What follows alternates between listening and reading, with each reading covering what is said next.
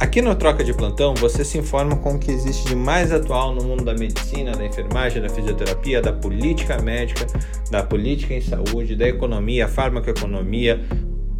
É um mundo de conhecimento compartilhado por pares para pares. Então venha ao Troca de Plantão que você acompanha todo o conteúdo que a gente falou hoje de manhã a partir de agora.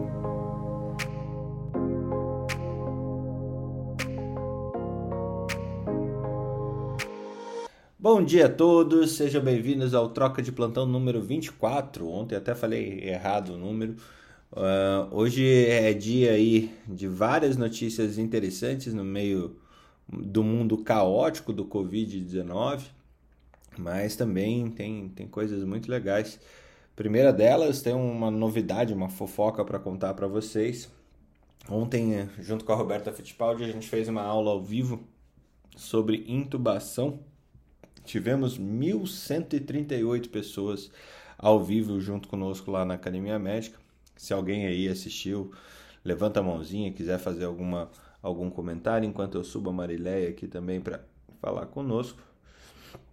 É, mas foi muito, muito legal. É, noções básicas e que realmente colaboram aí com, com o processo de intubação para que ele seja mais tranquilo, seja no paciente de pescoço curto, seja no paciente pequenininho, seja no paciente obeso, ajuda bastante.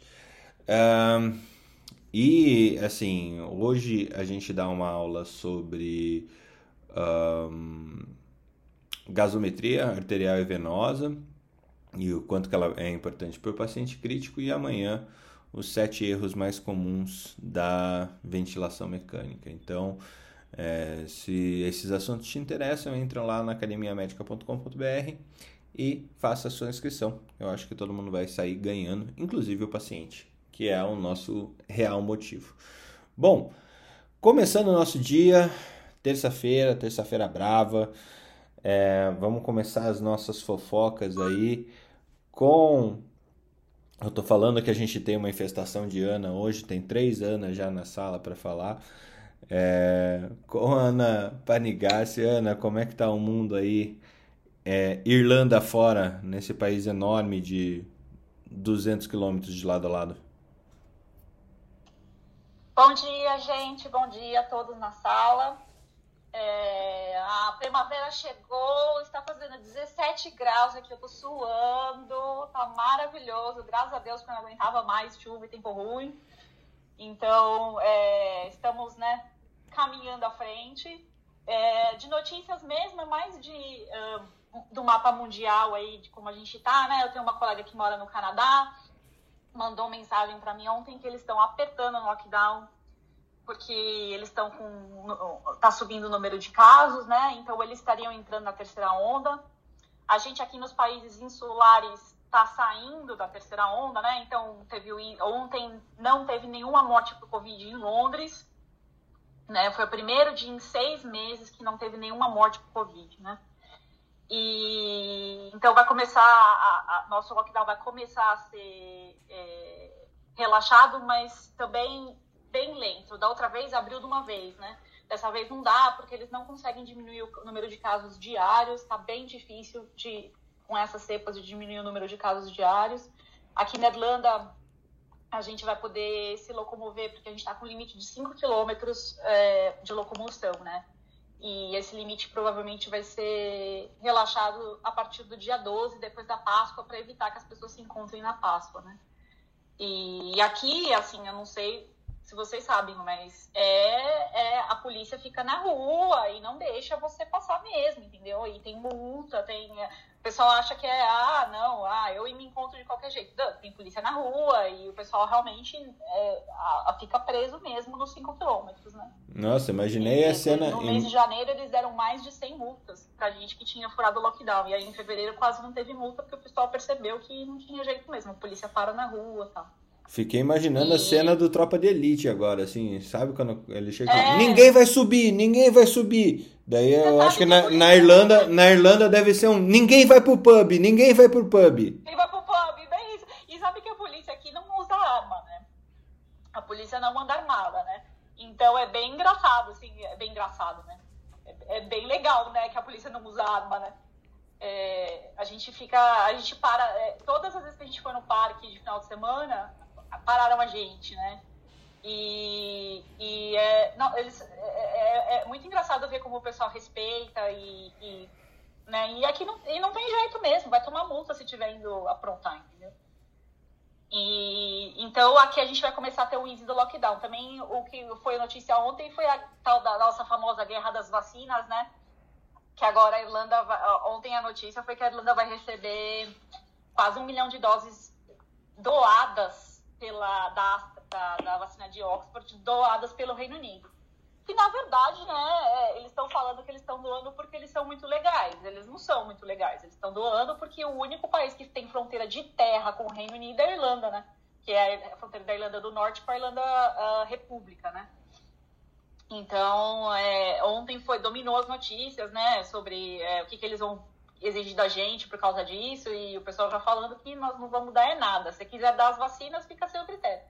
A gente está esperando chegar uma carga boa de vacinas uh, para daqui a um mês, uh, especialmente, e eu provavelmente quando chegar em mim, eu tenho 40 anos, né? Quando chegar em mim, provavelmente vai ser a vacina da Johnson Johnson. Então eu vou poder contar para vocês como foi ter tomado a vacina da Johnson Johnson. Espero, né?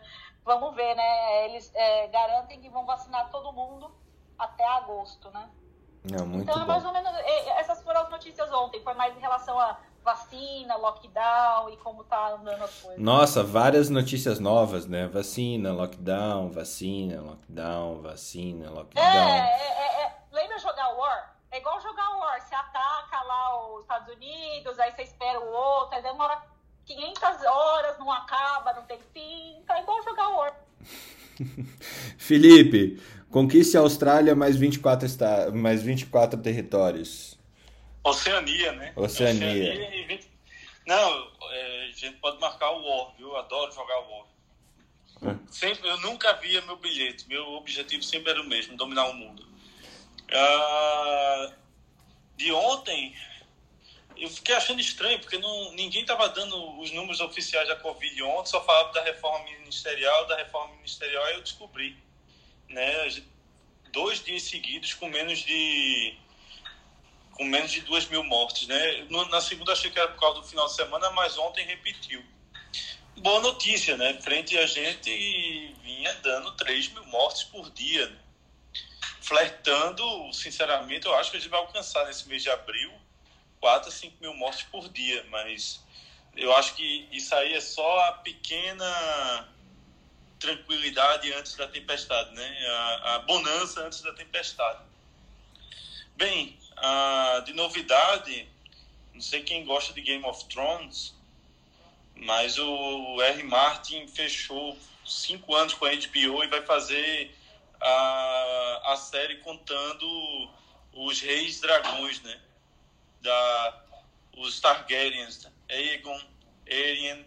Vai contar essa história 300 anos antes de Game of Thrones. Eu acho que isso aí vai valer a pena, viu? A gente pode, a gente pode trocar a nossa história real pela história do Game of Thrones? Assim, eu escolho viver a história do Game of Thrones em vez da história real. Você prefere encontrar com pessoas contaminadas com coronavírus ou com White Walkers? Ah, White Walkers, no momento, parece ser mais legal. Ou dragões aparecendo do nada e queimando todo mundo também, né? Ou tendo sua cabeça captada por amigos, ou está casando e ser morto na frente da sua família, ou ou jogar seus filhos de cima de prédios. Não, ah, acho pensa, muito legal, não, assim, pensa, pensa que pode ser uma assim, é a realidade com um figurino Toque um pouquinho. De... É, é, a realidade com figurino um pouco mais avantajado, mais legal, sabe, né? Você sabe que meu pai chegou para mim e disse: Não, eu fui assistir Game of Thrones, mas achei muito violento, eu parei de assistir. Aí eu disse: Sério, pai? Mas assim você assistiu Game of Thrones? Eu assisti, mas achei violento, eu parei. Quantos episódios eu assisti? Eu disse, um. E como assim, velho? não deu nem pra ter opinião. O menino sobreviveu. E o menino sobreviveu, sobreviveu. Pronto, ele voltou a assistir. Não sei se ele conseguiu terminar, porque aconteceu outras coisas depois que o menino sobreviveu. Mas assim, é... Putz, é, os livros são muito bons, a série é muito boa. E a gente tinha, no ambiente que eu trabalhava, a gente dizia qual família cada um era. né? E tinha os lemas, né? Até porque o norte nunca esquece. Vê a Irlanda aí, toda não pode ganhar vacina, fica agressivo. O norte nunca esquece. o norte nunca esquece. Tá certo. Marileia, seja bem-vinda. Vamos... Os lemistas sempre pagam suas dívidas.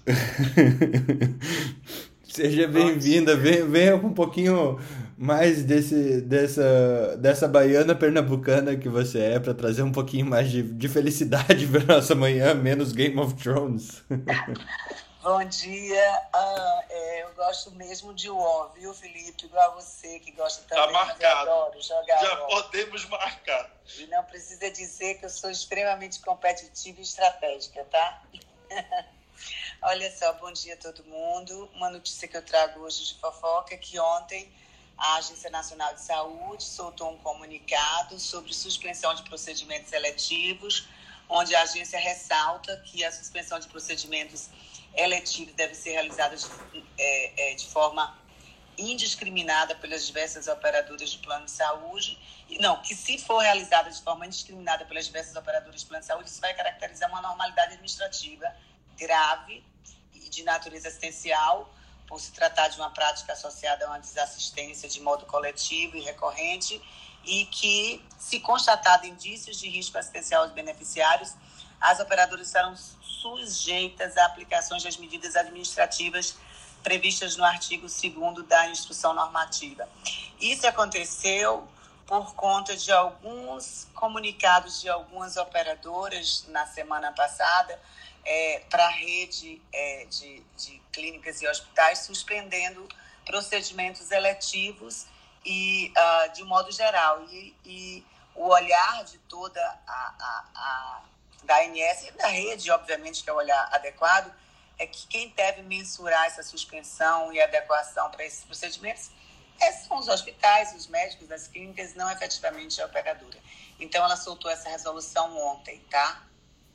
Em relação à pandemia, é, a, aqui em Salvador, é, mesmo ainda estando em nível, lógico, crítico, alto, a gente já percebe uma discreta queda a, da curva e que é esperado, a gente já está na quinta semana, sexta semana, que é o prazo que a gente espera quando começa a subir, e a gente não pode vacilar de forma alguma e deixar de, de, de, de entender que é essa sazonalidade que está vindo dessas curvas aumentar, enquanto a gente não tem a efetiva imunização de toda a população a ponto de dar esse efeito aí de rebanho vacinal mas é, é, é, não baixar a guarda. Eu acho que a gente tem que ter essa responsabilidade, porque muitas vezes a gente fala, ai, a curva está caindo, que bom. Espera que se a gente estiver nos índices de vacinação baixos, daqui a dois, três meses volta novamente. E é isso que a gente tem assistido ao longo do ano nos diversos países, nos diversos estados, porque ela vem de forma é, é, é, é diferente em cada estado em termos da temporalidade. Mas é isso aí, gente. Muito bom, muito bom. Viu, Felipe? É assim que se dá notícia sério e tal. Vai aprendendo. Marilé, você assistiu Game of Thrones? não, um filme bem. É, o, bem Como é que o senhor quer que ela entre na discussão se ela não assistiu Game of Thrones? Pois é, ele quer que você venha bem suave, bem sereno, Olha, calmo. Ela é da terra de Lampião, ó. Game of Thrones já tem uns 200 anos lá e vocês estão assistindo agora a parte lá. Né? Ô, Felipe, ele não sabe que aqui a gente não dá notícia que o gato subiu em cima do telhado, não, a gente logo morreu. ah, o Fernando é do Sul. Parece meu marido. Não é acostumado com essa meu marido vida falava... Game of Thrones, não. Meu, meu marido falava pra mim, vamos assistir Narcos. Eu falava, por que se eu assistir a versão original na década de 80? Pra que, que eu quero assistir o remake? É. Olha a idade falando. Vamos lá, Ana Carol, é, seja bem-vinda. Estávamos com saudade dessa. Ah, bom dia. Nossa, mas tem tanto tempo, não. Acho que foi só ontem, né? É que ontem foi, é que ontem foi segunda, a última vez foi sexta, então foi, passou ah, muito verdade, tempo. Verdade, verdade. Então, notícia que eu trago hoje é que nos Estados Unidos ontem teve preocupação com o aumento de 7% do número de novos casos de Covid. é, a gente fica um pouco preocupado, né, no momento que eles estão avançando tanto com a vacinação. Então a gente tem que observar o que está acontecendo. Aqui no Brasil, notícias do interior de São Paulo. É, Lençóis Paulista, uma cidade pequena, eu sei porque parte da família do meu marido é de lá. Dois óbitos por falta de kit para intubação. E aqui em São José, no hospital, novamente está cheio de casos de Covid. Lembra que depois da vacinação falei que ficou vazio, que não tinha mais casos, voltou a ter e lotar a UTI, enfermaria. Essas são as minhas notícias de hoje. Como é que está indo o, as, a, as meditações da noite? Como é que está sendo? Já deixando um convite pessoal que que entrou agora cedo, às nove da noite. Como é que tá, tá sendo a audiência? Como é que tá sendo o resultado disso, Ana? Depois de o quê? Mais de um mês fazendo essas meditações diárias? as pessoas têm agradecido muito, porque quando a gente faz meditação à noite, a gente dorme melhor. E nesse momento, a gente está precisando dormir melhor, né? É, então, tem pessoas que vêm recorrentemente Sim. das pessoas é, ficarem assíduas à meditação, porque elas se acostumam com os benefícios. Eu gosto de fazer, sou, sou suspeita para falar, mas é, esse é o feedback que eu tenho recebido. Quem quiser vir de segunda a sexta, às 8h55, a gente faz meditação. Sem fins lucrativos ainda, que é super legal, né? Ah, claro, sem fins lucrativos. Assistir Game of Thrones? Não, não assistia. Mas a tá meditação a gente faz também, gente. Pelo, pelo planeta, pelos governantes, pela cura. É porque precisa, né? Independente se você vai meditar, você tem que rezar, você tem que fazer alguma coisa, porque a gente precisa é, vibrar mais positivamente para que coisas melhores aconteçam. É, realmente, assim, muito bom, mas Felipe, eu acho que a gente vai ter que fazer uma sessão de Game of Thrones coletiva aqui. De... Só a gente, né? Porque até agora, pelo jeito. Só são 10 temporadas, mas, gente. É super mas a, rápido. A, a Úrsula é médica paliativa. Vai com certeza assistir o Game of Thrones, que ali é um exemplo de como fazer paliação. Úrsula, você já, já, já viu casos de paliação lá Game of Thrones? Seja bem-vinda. Bom dia. Temos pequenos problemas no atendimento de medicina paliativa no Felipe, né? Não, meus Bom conceitos dia. de medicina paliativa vai de Game of Thrones a Apiga 510. Hum, tá. Então, assim, a gente precisa rever os conceitos, Felipe, mas isso pode ficar para um outro momento, mas não tem problema.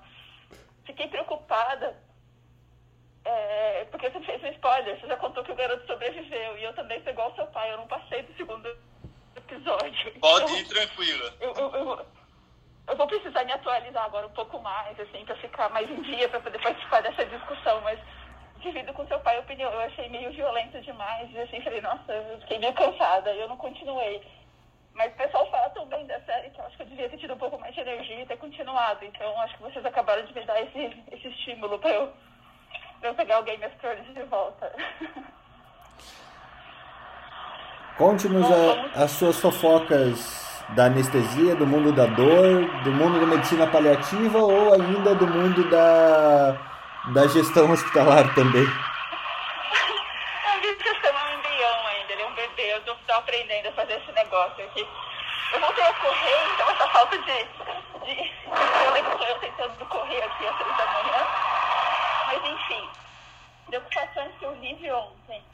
Uh, ah, 300 mil crianças e jovens, pequenos infratores e alguns com problemas mentais que estão azelados no Reino Unido. Aí acho que a Ana pode contar um pouco mais disso. E essas crianças estão, crianças e adolescentes, eles estão praticamente há, há um ano sem ver os pais ou os genitores, né, a família. E, e por questões, a gente se apoiou muito no mundo biológico, no mundo da proteção, né? e não permitiu que eles tivessem contato. Para essas crianças com problemas mentais, o contato por videoconferência ou por telefone ele é muito frágil, né?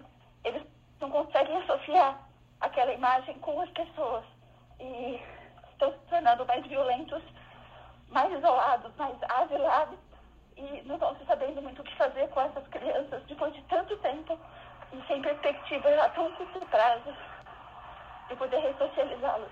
Fiquei bem preocupada, porque está falando de um país que cuida um pouco melhor dos seus, dos seus jovens vulneráveis, né? Imagina então locais que a gente não cuida, o que está acontecendo então. E aí ele chega nosso exemplo aqui do nosso país. Então, notícia fresquinha de ontem que eu fiquei bem preocupada.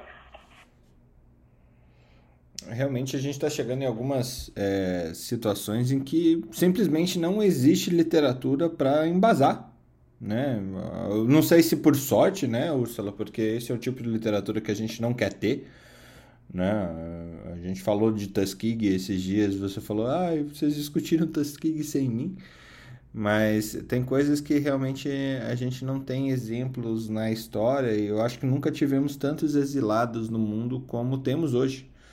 É, esse é um problema da Inglaterra, esse é um problema da Alemanha, esse é um problema da Itália, é, da Grécia, acho que da União Europeia inteira, é um problema do Brasil também, é, que a gente tem portas abertas aos estrangeiros mas também as pessoas chegam, têm um nível de proteção, mas não, não é tão é, disseminado o quanto que é essa proteção real. E, e é difícil, é difícil a gente lidar com coisas que não, não foram pré-estabelecidas, né? Que não existe embasamento. É, querendo ou não, acaba sendo bem Game of Thrones também, só que do Game of Thrones da vida real. É, Ana, tem alguma coisa para Ana Panigassi, alguma coisa para comentar a respeito desse assunto? Sabe de alguma coisa aí na Irlanda ou na Inglaterra mesmo? Eu tô, inclusive eu tô aqui no computador tentando achar a notícia, eu não tô achando, desculpa, realmente eu não li essa notícia. BBC, é... na bbc.com. Na bbc.com, é, eu vou dar uma, eu vou uhum. dar uma olhadinha e eu, eu já falo para você. Ah, legal. Ana Caroline Vicenzi, você saiu, voltou, saiu, voltou. Você foi buscar uma fofoca lá pra gente que eu sei. É, dá um alô pra gente, bem-vindo ao primeiro, teu primeiro troca de plantão.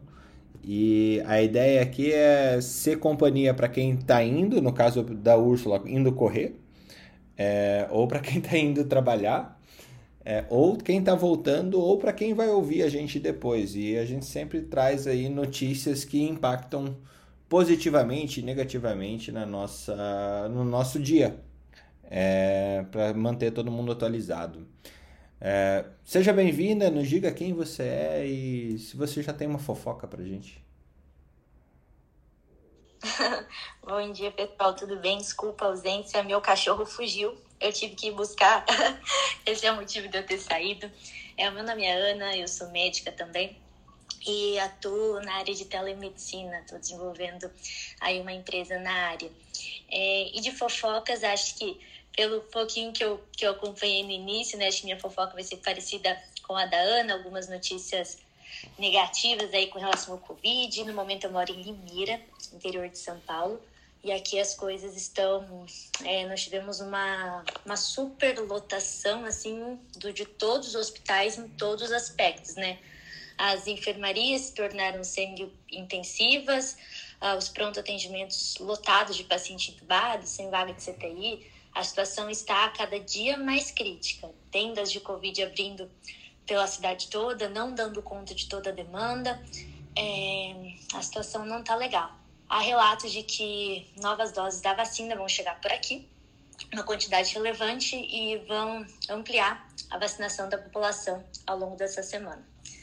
E é isso, a gente está torcendo pelo melhor aqui. É, existe até uma, não sei se chegaram nesse ponto, mas uma uh, heterogeneidade de tratamentos, né? Então, dentro do mesmo serviço, uh, alguns lugares, dentro do mesmo hospital, do mesmo serviço. Um pronto atendimento utiliza um protocolo, a tenda utiliza outro, enfermaria outro, CTI outro e até tendas e enfermarias do mesmo serviço muitas vezes utilizam protocolos de tratamento diferente. Isso está gerando aí uma dificuldade no cuidado do paciente, né? Do começo ao fim. Então, essa, essa alteração de, de, de tratamento, essa falta de uniformidade, vem sendo um problema bem grande aqui dentro também, né? Com condutas muito divergentes. Mas fora isso, não tenho nenhuma outra fofoca. Só fofoca ruim hoje mesmo, Fer? não é ruim, isso é ciência. A gente tem que é, relatar o que está acontecendo e tentar descrever ao máximo. Não, acho que a gente tem que tirar esse peso de ah, isso é ruim, isso é muito ruim. Se a gente ficar é, se fechando as notícias que aparentemente são ruins e são pesadas, a gente não, não evolui. Né? Mas eu vou colaborar com, com o pessoal aí de Limeira, que é, não tem, pelo jeito, um, um, uma sistematização do atendimento, seja ele pré-intubação, pós-intubação, na, na enfermaria, no ambulatório e, na, é, e no, centro no centro de terapia intensiva, tem um estudo que saiu na, na Critical Care, é, finalmente trazendo uma revisão sistemática sobre uh, como os pacientes com Covid-19 que deterioram rapidamente, é, quais os efeitos da abordagem de intubação precoce, intubação e intubação tardia. É super interessante o, o artigo e o que ele traz aqui, com, depois de 9 mil pacientes avaliados por essas revisões sistemáticas, eles não encontraram diferença é, entre a intubação precoce e a estratégia de você ver até onde você vai é, antes de intubar o paciente. Então, não quer dizer que a intubação precoce salva mais vidas, é, e uma das conclusões que eles chegam é que realmente há uma não é um estudo final, né? Não, eles, não é que nem cloroquina, ivermectina, essas coisas que está estabelecido pela literatura científica mundial que, esse, que essas drogas pré é, infecção ou precoce não funcionam, elas efetivamente não funcionam. Vale repetir de novo. É, ivermectina, hidroxicloroquina, cloroquina, vitamina D e todas essas parafernálias não funcionam, tá? Por mais que a gente tenha pessoas dizendo o contrário. Nesse caso aqui, a intubação precoce ou a intubação tardia, é, aparentemente não há diferenças aferidas pela literatura. Comentários aí do pessoal que está mais na linha de frente? É, Felipe, Úrsula, Ana, que estão aí com, com os pacientes críticos? Não, é, sabe umas coisas assim que a, a, a pandemia parece mostrar, né? Ah, uma delas é que parece ter um componente genético muito forte, né? Você nota que quando você tem um parente, um irmão, nós tivemos aqui quatro irmãos que foram entubados. E o, e o quarto, quando chegou no hospital, chegou andando, chegou andando e aí o pessoal perguntou o que aconteceu. Eu tô bem, tô tranquilo, não tô precisando de oxigênio, mas meus três irmãos foram entubados. Cinco dias depois, ele estava entubado também. Então, parece um componente genético muito forte. Parece ter. É... O vírus tem características muito diferentes de pessoa para pessoa. E é uma roleta russa, né? Um tambor de 20, onde uma bala dispara. Então, apesar dele ter uma, uma capacidade de ser menos agressivo na maioria dos pacientes, quando ele escolhe um, ele escolhe para ser bem agressivo. É, aqui no Brasil a gente está indo para uma mortalidade bastante alta comparado ao resto do mundo também, né? Ana, é, Carol? Não, ia falar que eu concordo com o Felipe. Desde o início eu sempre tive essa impressão que tem uma, um grande componente genético e que quando a gente conseguir é, detectar exatamente quais são todos os genes envolvidos nesse processo, a gente vai avançar no tratamento, na prevenção. E também tenho observado isso. Aqui a gente teve uma colega anestesista que já tinha tido a primeira dose da Coronavac, infelizmente uma dose só, que ficou internada mais de um mês, nova, internada, entubada, dialisada. Enquanto ela estava internada, o irmão dela, depois de um mês de internação, o irmão dela também foi internado e foi entubado. Então eu, eu concordo plenamente com o que o Felipe disse. Muito bom. Na prática, diversos casos de pessoas da mesma família sendo internadas juntas. Tive até um caso, uma pessoa muito próxima a mim, que foi o marido, a cunhada, o cunhado, o sogro, a sogra, todas as pessoas dentro da mesma família foram, né, uma notícia bem triste, foram a óbito em tempos muito, muito parecidos.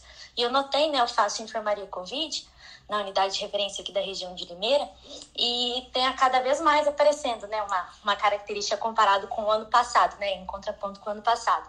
Pessoas muito jovens sem comorbidades, né, que é o que todo mundo vem comentando, e realmente pessoas da mesma família, então irmão e irmã, é, pais e filhos, já aconteceu de estarem internados juntos, então eu notei isso bastante aqui também. Úrsula? É, saiu ontem, não, desculpa, saiu ontem no, na, Peraí, só uh, Úrsula, depois Ana. Tá, Felipe, mas isso não era um negócio que a gente comentava já da sexo? Eu lembro quando eu estava na residência ainda, eu acabei não indo pro lado da intensiva.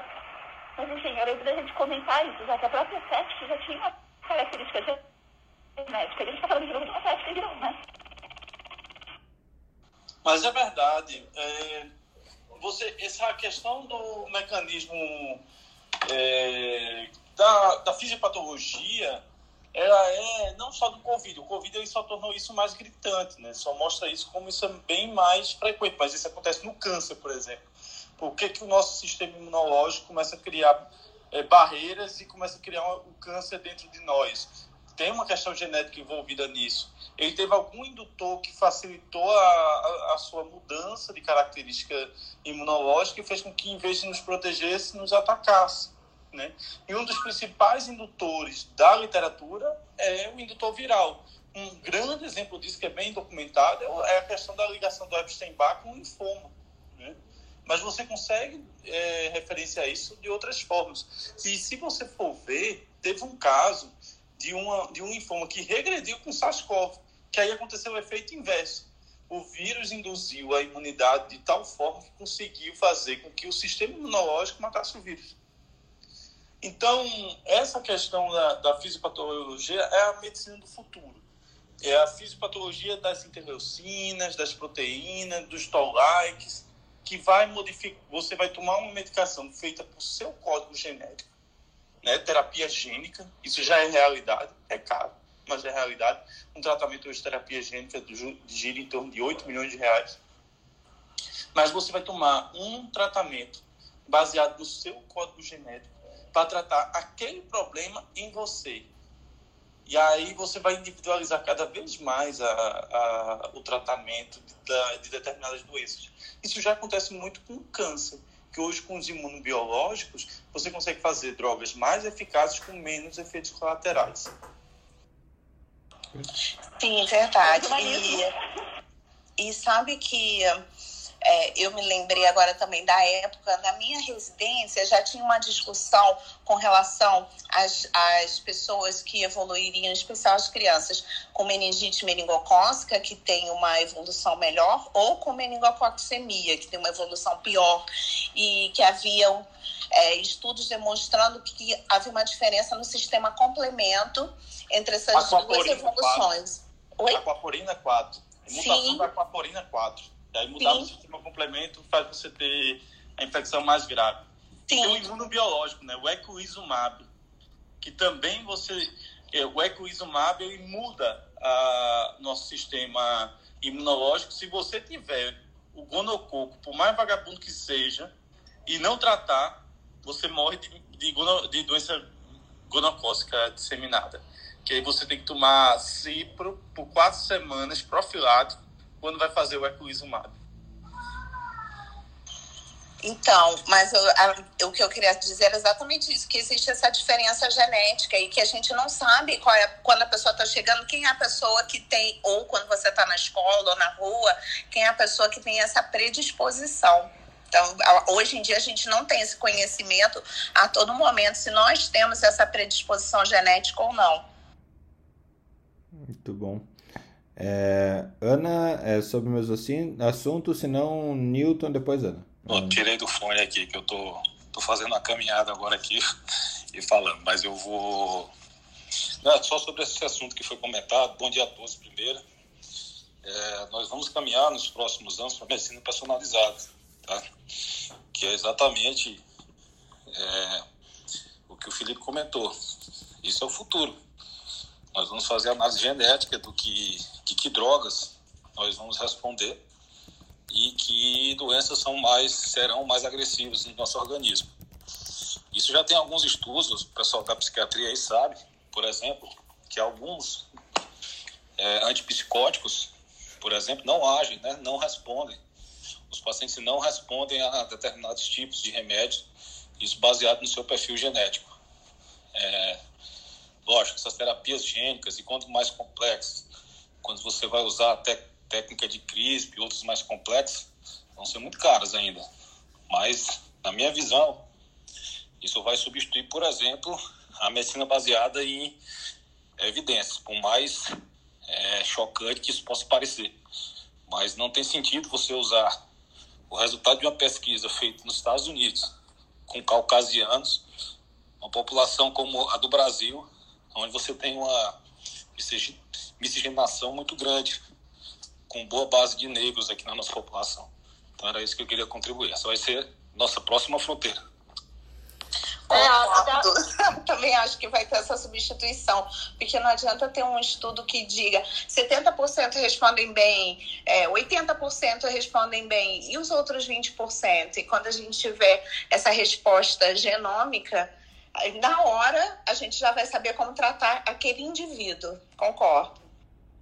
É, então, eu até ia te falar, Fernando, a gente podia colocar como pauta um dia aqui que, inclusive, é o que eu estou estudando agora no meu mestrado, né? Eu, eu acho, eu acho que sim. Em pesquisa, em pesquisa clínica translacional e, assim, nos últimos 20 anos mudou muito os conceitos. E eu estou aprendendo, é, esse pessoal que está aqui na, na, minha universidade está na linha de frente de pesquisa translacional e, e medicina personalizada e mudou muito o conceito. Eu, eu particularmente, Uh, eu sempre fui pesquisadora, mas está mudando muito a minha visão, porque a, a, o modo que os, os estudos clínicos estão sendo encarados também então, é diferente. Eles estão sendo despidos de preconceitos e de. Então, assim, está muito interessante é, é, essa nova fronteira aí. É, teve, um, teve uma linha, Ana, eu acho que talvez o Felipe e você está tá cada vez mais a fundo nisso, quem está vendo a pesquisa, principalmente em, em análise massiva de quantidade de dados, a gente tem uma linha de pesquisa científica que são as pesquisas com dados de mundo real, né? Real World Evidence.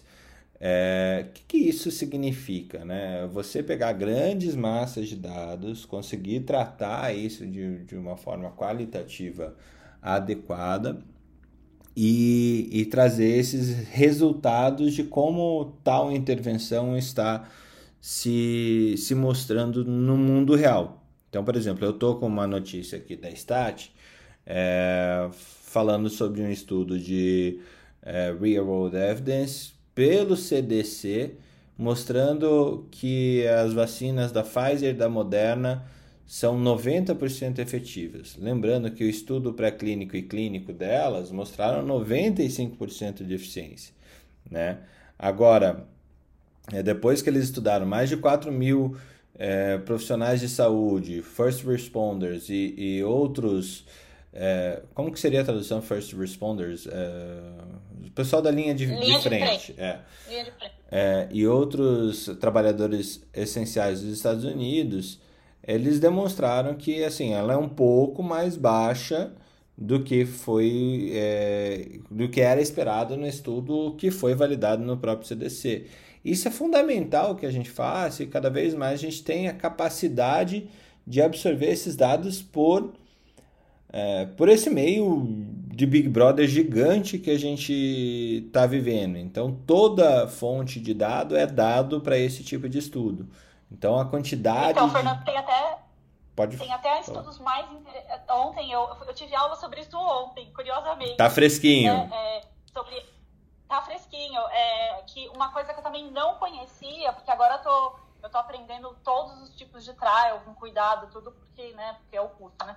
Mas eu, que é o, um trial que tem, que tem crescido muito nos últimos cinco anos, que é o trial plataforma. Então, tipo uhum. de trial que eu não conhecia, que, a, a, que o problema, o grande problema, como você mesmo falou, está no recrutamento, né? E o trial plataforma, ele recruta todo mundo. Ele não, e aí depois as pessoas vão ser randomizadas dentro dos grupos e, e você vai criar os grupos conforme o recrutamento. Então tem, por exemplo, tem um estudo muito interessante que está sendo feito na Europa, que eu vou até pegar o nome dele aqui para você. É um estudo sobre pneumonia na comunidade, tá?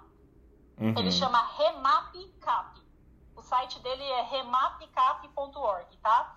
E ele é um ele é um trial sobre pneumonia na comunidade. Então, por exemplo, aquele, esse resultado de você suspender a medicação após 48 horas vem, vem, é, foi, é, é, é, um dos braços desse trial. E você vai criando os braços conforme a necessidade. Inclusive, quando começou a pandemia, eles montaram um braço para falar sobre, é, sobre Covid. E o interessante é que eles, você consegue resultado muito rápido, porque o ideal para esse tipo de trial é, é, são pacientes que você pode observar é, bem de perto e que o turnover seja muito rápido. Qual é o lugar perfeito para fazer isso? O TI, né? O paciente está totalmente sob seu controle, porque, né? Porque você que determina tudo, e o turnover é extremamente rápido.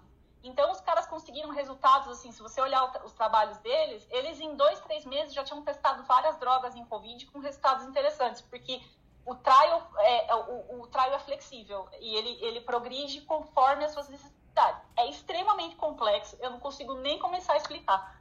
Porque é, é, é assim, é, é coisa para quem é especialista em trial mesmo e tem experiência. Mas eu, eu, eu acho interessante vocês entrarem no site e conhecer, porque eu pessoalmente não conhecia. Eu acho, acho interessante também, Ana, e um ponto a ser avaliado, é aproveitando a Úrsula aqui, que espero que esteja bem depois de uma corrida matinal, é... o problema de você trazer essa, essa amplitude de dado e amplitude de colocar pessoas dentro do mesmo trial é porque diferente é, você pode estar atuando em não conformidade ética sem estar tá percebendo né? então era esse, era o meu próximo era a minha próxima coisa que eu ia falar é, também é, é uma discussão muito grande porque é, você não pode fazer trials nem muito pequenos nem muito grandes você tem que pensar nisso também. Se você faz um trial muito grande, porque a gente está falando aqui de trial, tá? De intervenção. Se você faz uma intervenção em muita gente, também não é ético, porque você vai estar submetendo gente a um estudo científico que não necessariamente eles, né, não, não necessariamente haveria essa necessidade. Isso a gente está falando de trial, tá? Não de acompanhamento de corte, né? Então, é, uma das justificativas para usar esse trial plataforma é que você vai é, é, determinar as necessidades do trial conforme ele rola. Tá? Então, assim, isso aí é extremamente complexo. É estatística, assim, de levantar, arrepiar o pelo da orelha, assim, é um negócio que vocês não têm ideia, e, porque é extremamente é, regulado pela União Europeia, né? nesse caso, por exemplo, desse Remap Trial, é só, assim, os caras que são, meu, campeão internacional de clinical trial. Então, a gente está falando de intervenção, não de coorte, né? Então, coorte você pode acompanhar trocentas milhões de pessoas, não tem problema, você não está intervindo, né? A gente está falando de clinical trials, né? Então, esse trial plataforma é excelente por causa disso também, porque você consegue ser mais ético, entendeu? Você consegue direcionar mais a sua intervenção. É, mas tem, tem uma linha, vou até ficar nesse assunto, Ana. É, principalmente com os MABs aí, com, com os anticorpos monoclonais, como eles não têm população suficiente para você fazer os trials prévios, os trials de segurança, e a doença que, que eles é, prometem curar é câncer, né? Então tem esse fator é, modificador de doença que, que obviamente leva à morte. É, a maioria, hoje a gente está vendo muito estudo de RWE, de dado de mundo real, com grandes quantidades de, de pessoas que estão sendo feitos é, o, que, o que é chamado de em, em estudos que drogas que a, a tomaram o fast track, né? aquele caminho rápido de validação de segurança é, e eficácia. É, e são populações muito pequenas, né? então você precisa abrir abrir o, a capacidade de colocar mais pessoas no estudo justamente para você validar a segurança dessas medicações. É, Felipe, Úrsula, Ana, Newton, Ana, Marileia. Queria falar, queria falar sobre esse assunto. minha, minha tese de doutorado é infecção por imunobiológico. Eu tenho um ambulatório de infecção por imunobiológico aqui na universidade. E assim, quando a gente abriu o ambulatório, ficava imaginando, mas será? Não é? Vai ter volume? Não vai? Nossa, é, é assustador. A gente tem muita, uh, muita coisa interessante que está vendo e com dados bem robustos, né? A questão é, da dermato, que faz muito antiterrorcina 17, 12, 23, que mexe muito com o eixo TH17, a reumatologia, que mexe muito com o eixo TH1, né? Tem muita droga com um pouco, um pouco no eixo TH2, mas muito mais no eixo TH1, a gastro, que mexe muito com o eixo TH1, a hemato, que mexe muito com o eixo TH2, a, a veja, é, muita, é muito interessante você ver a aplicabilidade prática e clínica da imunologia dentro do contexto da medicina, que é uma coisa que a gente não viu na faculdade. Na verdade, o que a gente viu de imunologia na faculdade é tudo mentira. Todo mundo de aqui. fato, a imunologia muda aqui, a cada ano, né? É, o, todo mundo aqui dessa sala, inclusive os que pagaram imunologia dois anos atrás, eu lamento dizer, é tudo mentira. Mudou do ano passado para cá. Isso teve o advento do HIV, né? O HIV fez com que essas pesquisas avançassem e nós tivéssemos um conhecimento tão amplo, tão amplo e fantástico. Avançou o, o tratamento do câncer em 50 anos, avançou o tratamento do melanoma e, do, e da psoríase, do Crohn, do, da artrite juvenil. A reumato foi revisitada a própria alergologia, né, com omalizumab, o mepolizumab. É, então, assim, nós tivemos uma revolução do, nesses MABs. Temos hoje cadastrado no Brasil mais de 150 MABs. Temos cadastrado mais de 400 MABs no mundo. E vamos chegar a 3 mil MABs em 5 anos. É assustador a velocidade. Mas lembrando que em imunologia toda vez que você abre uma porta, outra porta é fechada. Então, quando você bloqueia uma parte do sistema imunológico, você está estimulando outra para poder compensar. E aí você vai ter repercussões. Então, você tem que ter muita segurança em qual repercussão você vai ter. Um exemplo clássico disso que eu digo é, por exemplo, agora com tocilizumab. O pessoal está tá fazendo tocilizumab para Covid, inclusive eu. Você tem que entender que o cara não vai mais fazer febre, não vai mais fazer PCR alto e que seus marcadores de infecção para ele vão ser completamente diferentes do que seria originalmente. Mariléia, Newton, Úrsula, como é que paga essa conta? Então, eu estava ouvindo o Felipe, eu adorei o gancho que ele deixou aqui para eu falar. De toda vez que você abre uma porta, você fecha outra, né? Então, assim, acho que várias coisas, assim, pegando o gancho ali da Ana, que achei super legal a pesquisa dela, né? E aí, falando das pesquisas de mundo real e tal, e essas novas abordagens de pesquisa. E eu aqui pensando, na verdade, o, o gancho que o Fernando deixou do Tuskegee outro dia para mim, que eu não estou me aguentando não falar do Tuskegee, né? É, a gente está fazendo pesquisa no mundo, a gente está intervindo no mundo, né? E as pessoas precisavam saber que a gente está intervindo. Só que aí eu estou pensando um pouco mais assim, eu não sei se a realidade é, é de compreensão social sobre pesquisa, ela mudou tanto dos anos 40, anos 60, que é quando de fato aconteceu o Tuskegee lá nos Estados Unidos, para hoje em dia. Calma, vou ser assim, mais explícita nessa explicação, né? as pessoas ainda associam muito pesquisas médicas com o milagre da cura. Ali em Tuskegee, o grande problema foram pesquisas, para quem não sabe que é Tuskegee, uma cidadezinha pequena no Alabama, em que homens portadores de sífilis foram tratados, é, foram tratados não, não foram tratados e foram observados. Naquele momento, anos 40 do século passado, ninguém tinha tratamento para sífilis. No meio do caminho, apareceu o tratamento para sífilis, sabidamente que, os, que as penicilinas seriam é, boas, mas não foram ofertadas para aquelas pessoas. Detalhe, a gente estava falando de 399 homens pobres e negros. A troca não foi financeira direta, mas foi vocês terão acesso ao sistema de saúde. Então, hoje em dia, e acho que boa parte de nós aqui já participou de pesquisa, já foi responsável por pesquisa, ou é pesquisador neste exato momento nos seus trabalhos, né? A gente ainda ouve isso dos nossos participantes de pesquisa. Então, estou trazendo talvez aqui um, um pouco de bioética e proteção, um pouco, mas assim, é para a gente talvez refletir sobre o que a gente está fazendo quando a gente intervém no mundo. A gente está falando de novo de tentar curar, de tentar mudar paradigmas de doenças, trazer protocolos novos, e super, isso é super legal, né? Mas a população precisava saber que tudo tem risco e tudo tem benefício.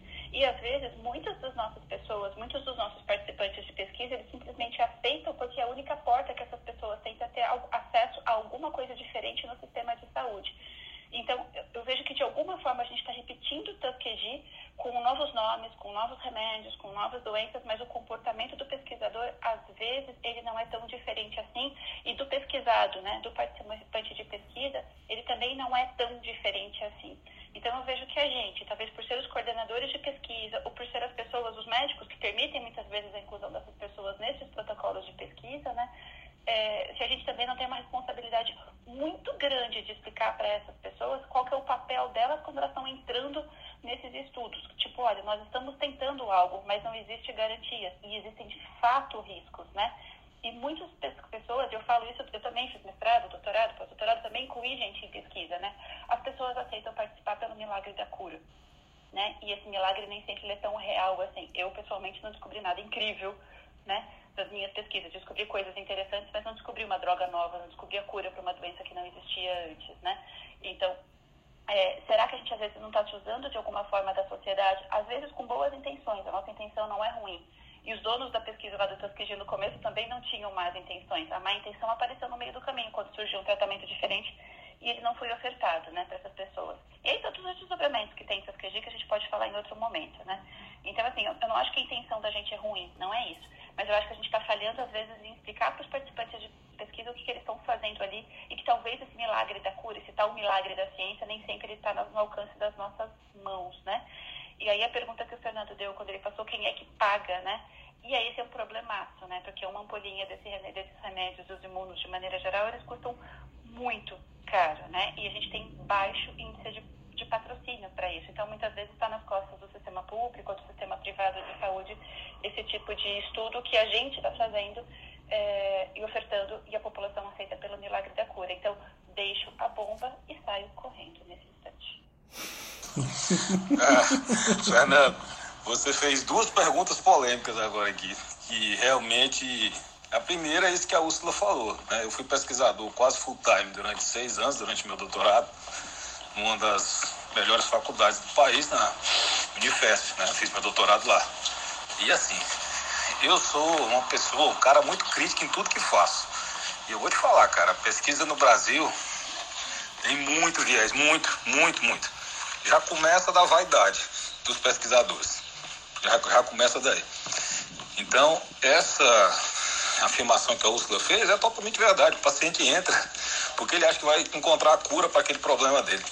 Entendeu? Então, assim, durante o, é, no, no meu termo de consentimento, eu fiz questão de colocar para não me sentir um farsante, que ele estava ciente que aquilo poderia ajudar algumas pessoas daquela doença. Eu fiz uma pesquisa com a anemia falciforme é, e cardiopatias.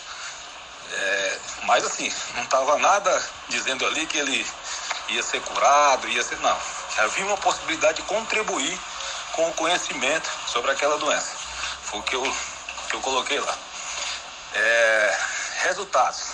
Só quem fez pesquisa sabe o tanto que os resultados podem ser manipulados. Você tira ali, você faz a curva, faz a curva de normalidade, um saiu da curva, você tira, bota outros, enfim. Tudo é questionável, cara. Eu confio muito nos trabalhos de mundo real. Gosto demais disso. Aliás, considero muito mais do que esses trabalhos em laboratório fictícios, aonde você tem uma população acompanhada é, rigidamente em condições totalmente diferentes da vida real. Então esse aí eu considero menos. Já parou para pensar quantos trials embasaram pesquisas mundiais, aliás, condutas mundiais para 7 bilhões de pessoas baseadas em trabalho de mil pacientes. Na cardiologia tem vários, até menos 500 pacientes. Então assim, ah, Bom, esse é um ponto. Em relação aos imunobiológicos, quando o Felipe, o Felipe vai falando, eu vou me arrepiando aqui. Porque eu considero um dos grandes, uma das grandes revoluções da medicina, sem dúvida. Só que você torna uma doença importante, crítica, uma doença crônica, e aí você vai fazer um tratamento que custa milhares de reais. Eu fiz um levantamento dos, dos imunobiológicos na Unimed Teresina no ano passado. No primeiro trimestre subiu 400% o custo do imunobiológico. 400%. Pedi para fazer um agora de novo. Então, assim, são medicações fantásticas. Mas a pergunta que eu faço é: quem paga a conta, realmente? Essa é a bomba que a gente deixa e sai correndo para o próximo assunto. É... Agora, uma coisa, viu, Fernando? É. São drogas que vão baratear. A forma de produção delas hoje, ela é cara porque elas são, né, em sua grande maioria, humanas, né? Mas você já tem drogas que estão sendo humanizadas, né, para poder baratear o custo e manter a, a qualidade já existem os imunossimilares, né? que são proteínas de fusão modificadas em laboratório que têm, teoricamente, o mesmo impacto das, das formas humanas. Então, eu acho que essa tecnologia nos próximos 20 anos vai ser aprimorada. Isso deve ter um impacto de custo né, considerável. E é aquela velha história, né? A gente, a gente vai engateando, a ressonância era proibitiva há 40 anos atrás ninguém conseguia fazer ressonância porque era caríssimo, uhum. né? Daqui a 40 anos estaremos velhos e com as, as artrites reumatoides tratadas. É, é isso que eu penso, Felipe. O que me, o que me preocupa é o, é o submundo do crime. Eu não sei nem se eu posso falar isso aqui, mas é o seguinte: é, há, uma, há, uma, há uma pressão em cima dos fabricantes, aliás, dos fabricantes, em cima dos médicos, dos auditores, dos diretores dos pagadores. Muito grande. Pressão que eu falo, vocês entendem da melhor forma. É, por exemplo, antes dos imunobiológicos entrarem agora um novo rol, né, com mais imunobiológicos, eu já recebia visita de fornecedor dizendo, olha, esse medicamento não está no rol, mas a gente pode fazer um preço camarada aqui, vamos colocar, tal, tal, não. Beleza, não, não, não, não está no rol, não está no rol, acabou-se. Aí, quando entrou no rol agora, o que, que aconteceu? Eu recebi Primeiro, primeiro dia, recebi um WhatsApp. Olha, entrou no hall. É isso, entendeu? É, é, e aí a gente vai precisar de mais dados para provar o tal do VBHC que todo mundo fala, que é patient-centric, né, né, né, e que vai ser mais barato e blá blá blá. Mas eu acho, daí jogando mais uma bomba, é, o VBHC também é uma estratégia industrial para é, tornar mais aceitável essa propaganda. Bombinha solta, Felipe, eu só mantendo no assunto sem a bomba, é, de uma maneira muito simples, como que são feitos esses medicamentos, assim, de uma forma, é, você injeta animal e eles, é, você extrai um imunobiológico, ele é construído por engenharia genética com bactéria que nem insulina, é, humana? Como, como que é o, o processo de fabricação e, e, se já existe algum feito aqui no Brasil é tudo importado mesmo?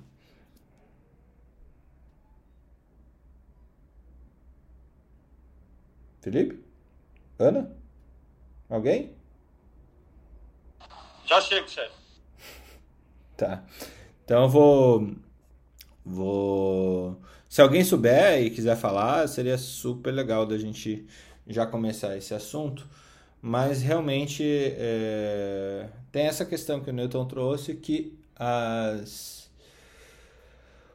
esse determinismo do sistema de saúde brasileiro ele é, ele é bastante importante. Mas como que funciona a indústria na hora de vender é isso mesmo. Se abrir uma porta, é, vai começar a. Eles vão começar a despejar dinheiro nos processos de venda desses produtos. E o jeito de se vender em saúde é fazer educação continuada. Felipe. Chefe, assim, eu até fico brincando lá na universidade, que eu sou a pessoa mais cara da universidade, porque eu sou responsável pelo Ambisome, pelo ABO7 e pelos imunobiológicos. Ou seja, eu faço parte das medicações que são as mais caras do hospital, né? Somente tem todo um controle para se fazer ela de forma direcionada e não empírica, né? exatamente para você dar o que é bom para quem tem realmente indicação disso. Porque também você dá uma droga que não é boa, o custo indireto é muito alto. Eu tiro isso pelo lobisomem, que é uma anfotericina bem mal. Pô, é caro pra cacete. É. Medicação que custa 140 mil reais o tratamento. Mas, se eu fizer uma desoxicolato, o cara entrar em diálise, o custo da diálise vai ser 3, 4 vezes o custo do tratamento. 3, 4 vezes se ele reverter, porque se ele não reverter vai ser muito mais. Então, infelizmente, a gente fala de, de, de e os Estados Unidos, Obama quebrou por causa disso. Nós sabemos que o sistema não dá para pagar. E com a dolarização da saúde, a gente teve um problema com o dólar nos últimos anos que fez com que o sistema ficasse cada vez mais caro. E isso é muito preocupante, porque falta tecnologia nacional, falta. Bem, eu nem preciso dizer o que acontece aqui no Brasil comparado com os países lá de fora, né? Então a gente acaba tendo que depender tantos desses insumos que aí acaba gerando toda essa dependência e o custo explode do dia para a noite. O maior exemplo agora foram os insumos de vacina, né? Veja que a gente tem a tecnologia, tem o know-how de uma área que, que nós dominamos, mas que até nisso a gente sofre por causa de tudo isso. Mais uma Ana. Tô falando que a gente está tendo infestação de Anas hoje. Ana Paula Simões eh, subiu. Seja bem-vinda aqui no, no Troca de Plantão. Fazia tempo que você não entrava, hein? Ah, faz... Ana eu, né? Outra Ana já falou, né? Sim, Ana você. É a quarta, é a quarta Ana do dia.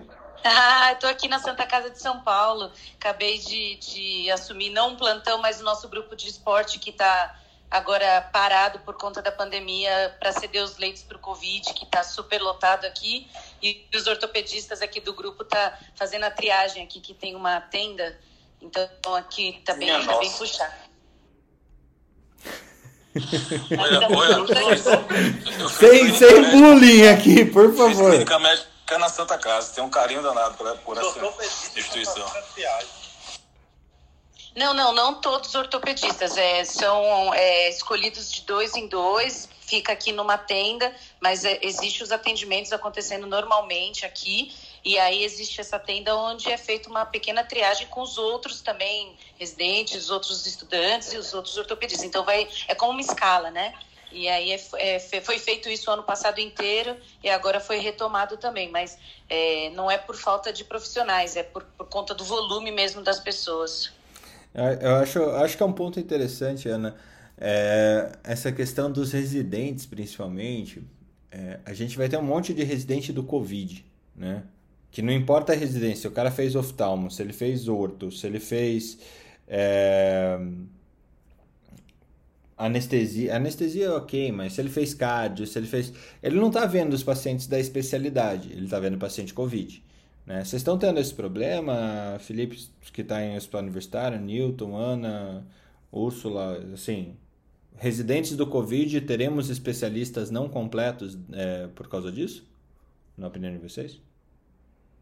Eu vejo, assim, na ortopedia, pelo menos, uma queda muito grande dos nossos casos cirúrgicos e dos nossos atendimentos normais da ortopedia. Então, vai ter um gap esse ano, como foi do ano passado, com a formação, pelo menos da minha área, que é a ortopedia. Agora, das outras áreas, talvez vai ter um viés, né, de só ter tido atendimentos e complicações dessa doença. Eu acredito, mas eu não posso falar que não, eu não tô, não tô vivenciando, né, as outras especialidades. Só a ortopedia que realmente diminuiu muito os casos eletivos, né, para os residentes aprenderem.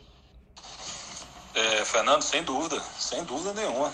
É, nesse momento agora os é, residentes de clínica médica e das áreas clínicas, principalmente, estão voltados para atendimento COVID aqui no nosso hospital vão sair covidólogos, né?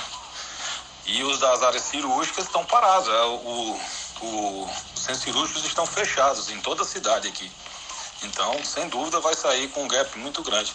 Estava dizendo para a Ana aí que eu fiz, fiz clínica médica aí na Santa Casa, que é uma instituição que eu tenho um carinho enorme, assim, eu acho muito massa essa instituição. Pô, bem-vindo. Quando estiver em São Paulo, me chama aqui no direct, me chama lá no Instagram. A gente passa um tour com você aqui de novo, é, remember. Joia. E pior, assim, a gente é treinado no, na guerra, né? Eu acho muito massa isso aí. Muito legal.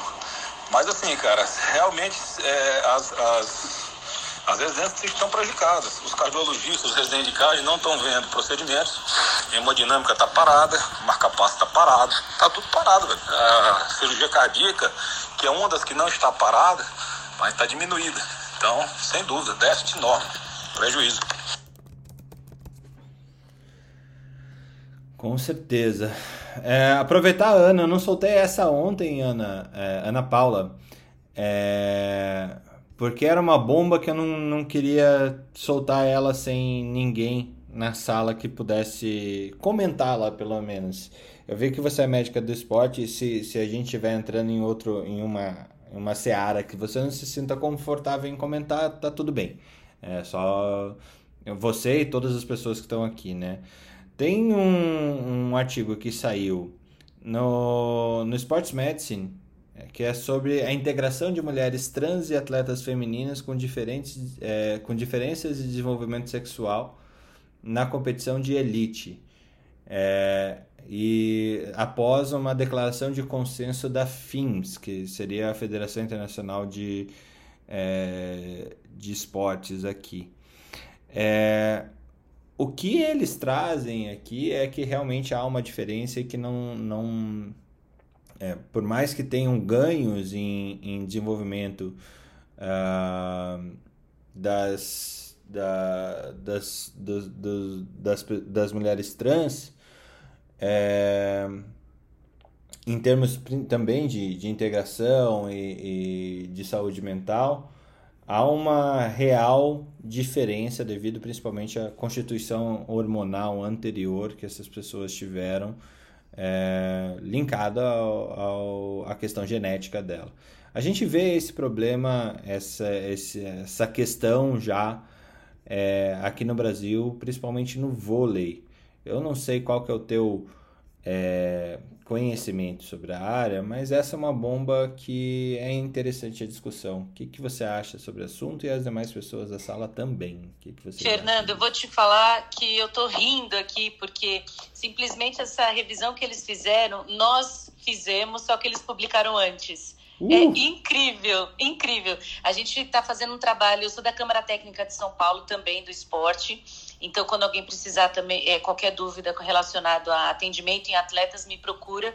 Mas a gente, lá na Câmara Técnica, fez esse levantamento para os atletas trans se realmente é válido eles competirem de igual para igual. E não por uma questão de inclusão, porque ninguém tem preconceito com relação às pessoas transgêneros. O problema é a exclusão das mulheres ou a exclusão dos homens no caso das participações. A, é, a questão quando uma mulher vira homem acaba não tendo tanta influência, mas a gente queria saber quando o homem vira mulher.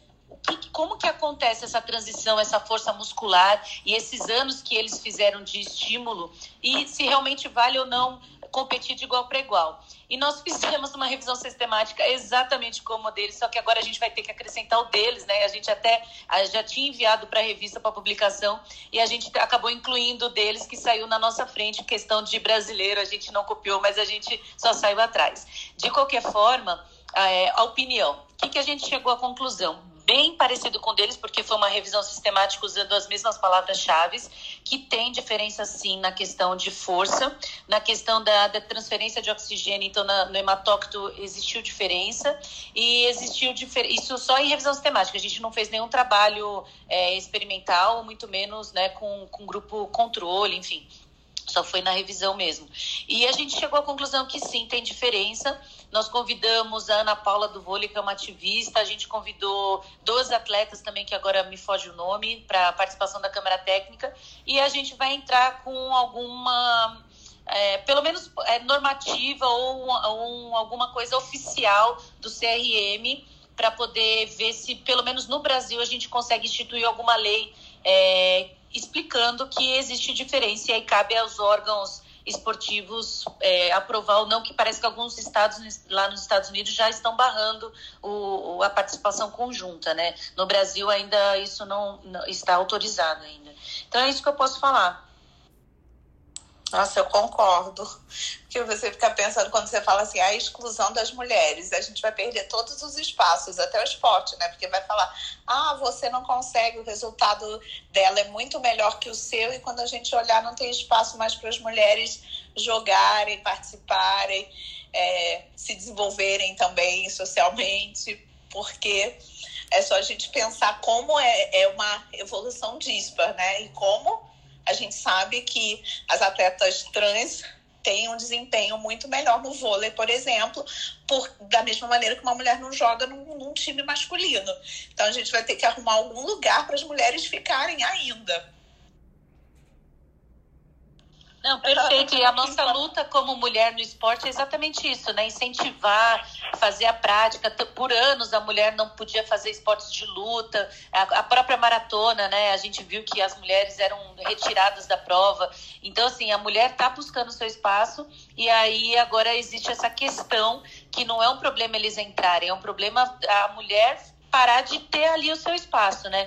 Mas a gente vai provar ali com, com os trabalhos, artigos que há diferença e aí cabe aí depois aos órgãos esportivos, né? Fazer essa questão de, de uns jogos só, somente para transgêneros, é, uns jogos, assim como tem a Paralimpíadas, fazer uma classificação, né? E a gente entra em outras discussões. Ursula, em vieses bioéticos, como que a gente poderia enquadrar isso? É isso que eu estava pensando aqui quando a Ana Paula falava, porque a gente, sem ser a chata da bioética aqui, né? Mas eu brinco que a bioética virou biochato. Somos, somos amigos, somos amigos. Eu, eu adoro o tema. Então, somos dois, pelo menos. a gente só não criticar o mundo, né? E não trazer as pequenas soluções. Assim, a bioética não se propõe a trazer soluções prontas, né? Mas, opa, mas se propõe a, a refletir sobre o mundo, na verdade, né? Aí o que eu estava pensando, a gente pode criar uma categoria, né, para atletas trans. Mas acho que faz todo sentido quando a gente está falando assim, tirando qualquer viés de, de vulnerabilidade, de, grupo de, grupos de exclusão social. Então, assim, faz todo sentido pela questão da força, pelo desempenho, porque a gente não está falando de um atleta homem cis e uma, uma mulher cis, né? A gente está falando de, de mulheres trans. Então, talvez fizesse sentido uma categoria diferente. Mas, será que é, criar uma categoria para mulheres trans e homens trans no esporte, a gente não está de novo segregando, né? Será que a gente não poderia pensar a médio prazo uma forma de incluir essas mulheres trans ou esses homens trans, que seja assim, não, não faz sentido, não faz diferença, faz diferença pelo, pelo que a Ana Paula estava falando da força, né, de mulheres trans. Mas assim, será que não faz sentido a gente criar um balanço no time, uma forma de aferir a força dessas mulheres, ou de fazer a transição de gênero é, de forma que a gente pudesse é, incluir essas mulheres com, com, a, com o gênero com o qual elas, elas se identificam, para poder de fato incluí-las no esporte, fico eu aqui pensando, até nas últimas Paralimpíadas, né? Eu não consegui ingresso para as Olimpíadas, uma porque era caro para chuchu e meu, meu dinheiro de anestesista aqui não pagava, né? E, mas eu consegui ingresso porque era mais fácil e mais barato nas Paralimpíadas. Opa, quando a gente está falando que o acesso é mais fácil e mais barato, eu já estou falando que eu tenho um esporte que tem menos investimento. Então, será que a gente começar a segregar as atletas trans, é, será que a gente vai ter o mesmo investimento? E aí eu estou trazendo de novo a conversa aqui para o que a outra Ana comentou para a gente agora. É, será que tem um lugar para a mulher no esporte? Então, a gente tinha um lugar em que a mulher tinha menos é, investimento, as, as, atletas de futebol têm menos, os salários são menores e não se comparam com os atletas masculinos, né? Então, meu receio aqui, quando a gente fala do, da resposta óbvia, que foi a primeira que veio na minha cabeça, geralmente a primeira óbvia, ela é equivocada, né? É que, ah, vamos criar uma categoria, então, para mulheres trans. Mas espera aí, eu vou ter o mesmo problema que eu tenho do esporte feminino. Então, será que não existe uma possibilidade? E aí eu pergunto para quem trabalha, e talvez a Ana Paula possa comentar um pouco aí com a gente, né? Será que existe uma possibilidade de trabalhar nessa transição de forma que exista um balanço de força muscular e que mulheres trans possam ser colocadas como mulheres no esporte, de fato, igualzinho às outras mulheres cis? Então, isso é, eu acho que é o próximo passo das nossas discussões. O que a gente tem hoje palpável é a dosagem hormonal, que elas têm que ficar um ano apresentando que elas estão na dosagem é, de acordo né, com os parâmetros femininos e que elas não estão, é, tem que usar né, os hormônios femininos e, e parar, lógico, a questão. Aí já entra na parte metabólica, que não é muito minha área. Mas, de qualquer forma, as dosagens hormonais, a gente tem feito isso. A, a questão do isocinético, que as, são as avaliações de força, isso ainda não, não talvez não está descrito, mas é uma ótima ideia mas eu não sei se esses, essas referências lá na hora que a gente vai falar, faz força, faz força, força, de repente ela pode fazer menos força.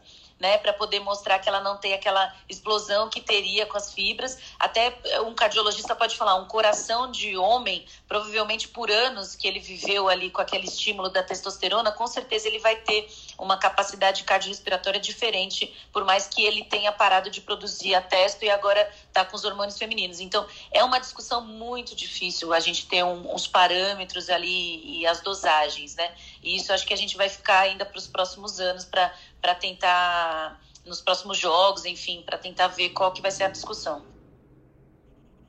Eu até provoquei o pessoal ali no grupo, no grupo privado, né? é, a gente tem visto muito de transhumanismo, sem fugir do assunto da Ana, mas eu acho que aqui a gente acaba triscando em transhumanismo, né? É, transhumanismo a gente está muito travestido nos dias de hoje, sem brincar com a palavra, né? Úrsula, é, vai... De... Traz, traz o conceito de transhumanismo rapidamente antes da gente ir para discussão. Caraca, rápida? É, difícil, mas eu sei. É, nada como uma PHD que, de fala simples para fazer isso transhumanismo, puxa, é, a conversa é bem longa, mas transhumanismo é tra trazer assim, o que é além do humano para melhora do humano, né? É, aí quando a gente joga transhumanismo na internet, tem muita coisa besta, assim, do tipo é, homens robôs, e sim, isso pode ser de alguma forma lá do futuro uma forma de transhumanismo, mas assim, transhumanismo a gente está vivendo já de alguma forma quando a gente modifica o, o ser humano, né? Então, por exemplo, quando o Felipe estava falando lá alguns minutos atrás sobre melhoria genética para a gente fazer uma resposta na FEST, isso é transhumanismo de alguma forma, travestido de ciência que a gente está lendo como boa, mas os efeitos disso vão acontecer a médio e a longo prazo e a gente não sabe exatamente como e quando, né? Então, assim, a gente está trazendo um monte de mudança genética no ser humano, travestido de ciência boa, porque a gente está achando que esse negócio é legal para o dia de hoje, né? e para os conceitos morais que a gente tem no dia de hoje, né? Mas os efeitos disso na sociedade a gente vai ver lá na frente, né? É, brincando, a gente começou a falar de série hoje quando abriu o, o Clubhouse, né? Então vou trazer série de volta. Tem uma série que chama Years and Years, que é puro transhumanismo falando de um futuro aí não muito distante. Eles vão até 2020, ai, 2020 a gente está, 2100 mais ou menos, não me lembro quando. E, e aí tem um serzinho lá que que está fazendo toda uma transição para se tornar uma transhumana com os conceitos ali da época, né? Então, de alguma forma, quando a gente está falando de mudança de gênero, de, de mudança genética, a gente está falando de investimento, de mudança genética na sociedade de alguma forma para melhoria do ser humano, né? E, e isso é um, é um, grande ponto de interrogação aqui que a gente está vivendo hoje em dia na ciência, porque qualquer mudança pequena, quando a gente fala de novo de cura ou de uma adequação de gênero para um atleta transgênero, são modificações que a gente está fazendo, né? E essas modificações não é simplesmente transformar uma pessoa em robô, então, assim, aquele transhumano que a gente fala, nossa, isso daqui não nos parece interessante, né? Mas, assim, meu marido comentou, eu não li essa notícia, preciso até correr atrás para trazer para vocês, mas, por exemplo, a própria, é, a Inglaterra, não sei se é a União, a Inglaterra ou o Reino Unido, que vai ter atletas, atletas não, perdão, soldados é, humanoides em tempo muito curto de anos. Então, assim, olha só, a gente está intervindo na sociedade falando de transhumanismo absolutamente o tempo todo, né? E o que, que, é isso e qual que vai ser a repercussão na sociedade a curto prazo, né? E a gente lê isso nas pequenas coisas do dia a dia, seja com o que o Felipe colocou agora há pouco de imunobiológico, ou seja o que a Ana Paula trouxe pra gente agora, né, das atletas trans, são questões de transhumanismo. E aí, para quem, quem tiver algum interesse, tem uma, um livro bem louco, assim, que, que eu, tô digerindo ele até hoje, eu li há pouco tempo, mas eu tô digerindo ele até hoje, chama A Morte da Morte. Porque, assim, a gente está achando que a morte é uma falha biológica, né? Então, a gente está tentando corrigir a morte também. Então, transhumanismo é isso, gente. É qualquer modificação que a gente faz no ser para que ele se torne mais adequado ou melhor dentro daquilo que a gente entende como melhor nos dias de hoje. Vocês têm ideia como que vai ser a medicina ou a sociedade em 2031, gente? Daqui a 10 anos. É, vai ser um negócio completamente distópico ao nosso olhar de hoje. E só 10 anos por causa da quantidade de tecnologia que a gente está trabalhando. E eu acho é, uma situação que, assim, dentro da bioética e da genética, eu não lembro o ano, Úrsula, você deve ter isso de cabeça. Teve um ano que a Sociedade Científica Mundial parou de fazer pesquisas em genética, parou de trazer novas possibilidades em genética, porque estava todo mundo com tanto medo do que, que aquilo lá poderia significar que as pesquisas tiveram que parar. Eles entraram num consenso para poder absorver a mudança científica que a gente estava é, visualizando isso. Foi 78, 79, é isso, Ursula? Putz, não sei isso de cabeça, Fernando. Mas... Fernando, ontem eu tava numa sala. Ah, desculpa. Ontem eu estava numa sala que eles falaram assim que já tem como você transferir é, é, do seu cérebro para um computador. Agora eu não sei usar os termos técnicos, mas eu achei, nossa, incrível assim você passar suas ideias, suas, seus pensamentos. É uma forma de mentalização, alguma coisa assim. Eu não sei nem colocar isso em palavras. O, o Elon Musk tem uma empresa que chama Neuralink. Neuralink seria praticamente como você fazer o download, que nem faz numa, no Matrix, download de informações para o teu cérebro, ou o contrário, esse upload das informações do teu cérebro para outro lugar. É... Puto, quem, quem tem capacidade de contestar o Elon Musk hoje em termos de capacidade de produção de novas tecnologias? Acho que ninguém. Né? Eu, eu lembro quando eu li o Muito Além do Nosso Eu, do Miguel Nicoleles, que, pô, excelente livro. Para mim, isso eu li em 2012, talvez, 11, 12. É, era um livro que, que já deixou claro para mim o quanto que a gente está atrasado né, em termos de, de estudo científico do, do ser humano, que nem o Felipe falou da, imu, da imunologia. Muito, além do, muito além do nosso eu, a contextualização que o Nicoleles trazia para que ele fizesse aquele exoesqueleto é, para fazer, é, para do Walk Again Project, né, de fazer as pessoas andar novamente com um exoesqueleto, ele já trazia uma neurofisiologia completamente diferente do que eu, da que eu aprendi no, na faculdade. Talvez a Ana tenha aprendido a mesma neurofisiologia que eu aprendi na faculdade, que tem um ano de formada, que é você tem um neurônio dominante para todas as ações é, do seu do seu ser, né? Agora, quando você vai, vai para esse tipo de conceito, você tem populações neuronais é, comandando as ações é, do seu cérebro, as ações do, do teu corpo comandadas pelo cérebro. E, e esses conceitos só demonstram é, o quanto o quanto a gente ainda é retardado em termos de, de ciência, né?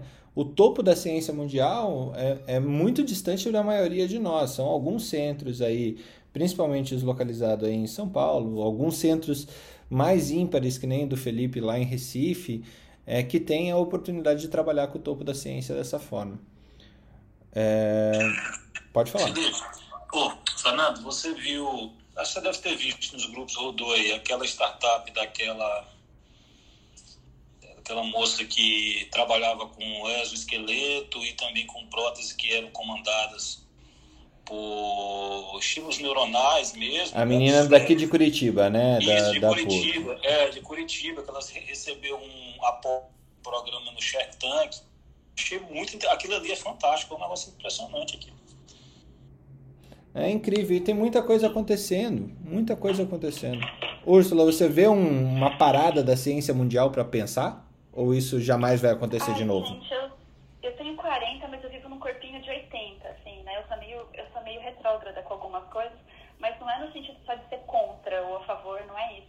Eu sou, assim, eu, eu gosto de entender um pouco mais do que a gente está fazendo, né? E eu acho que a gente não está parando para pensar tudo que a gente está fazendo em termos científicos. Então, de novo, eu volto ali com, com, a minha fala ali de agora a pouco. A gente vê travestido isso tudo de ciência boa, né? Porque ele atende a uma necessidade do humano, né? Voltar a andar para uma pessoa que tinha parado de andar com terapia gênica, curar de uma doença que era incurável. Então, assim, isso tudo é inegavelmente bom, né? Mas o, o reflexo disso a médio prazo, eu, eu não sei se isso tudo vai ser tão bom assim, né?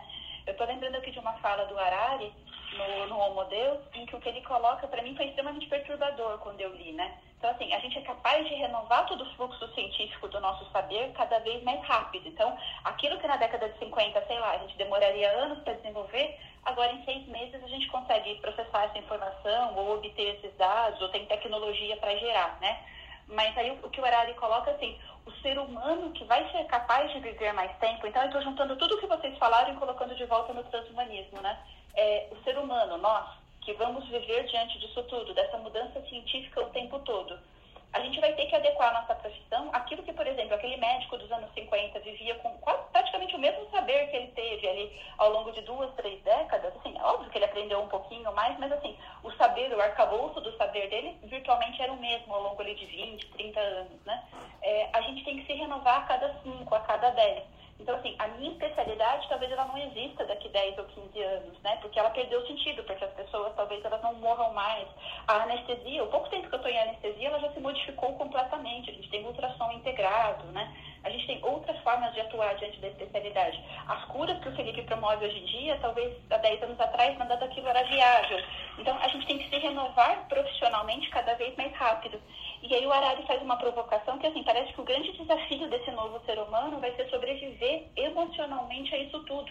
Então, o paradigma da saúde mental. Então, assim, pode ser que biologicamente a gente consiga viver muito mais com as novas questões, mas é essa adaptação constante do ser humano às novas questões de trabalho e de sociedade, talvez isso seja a nossa nova morte. A gente não dá conta de acompanhar aquilo tudo o tempo todo.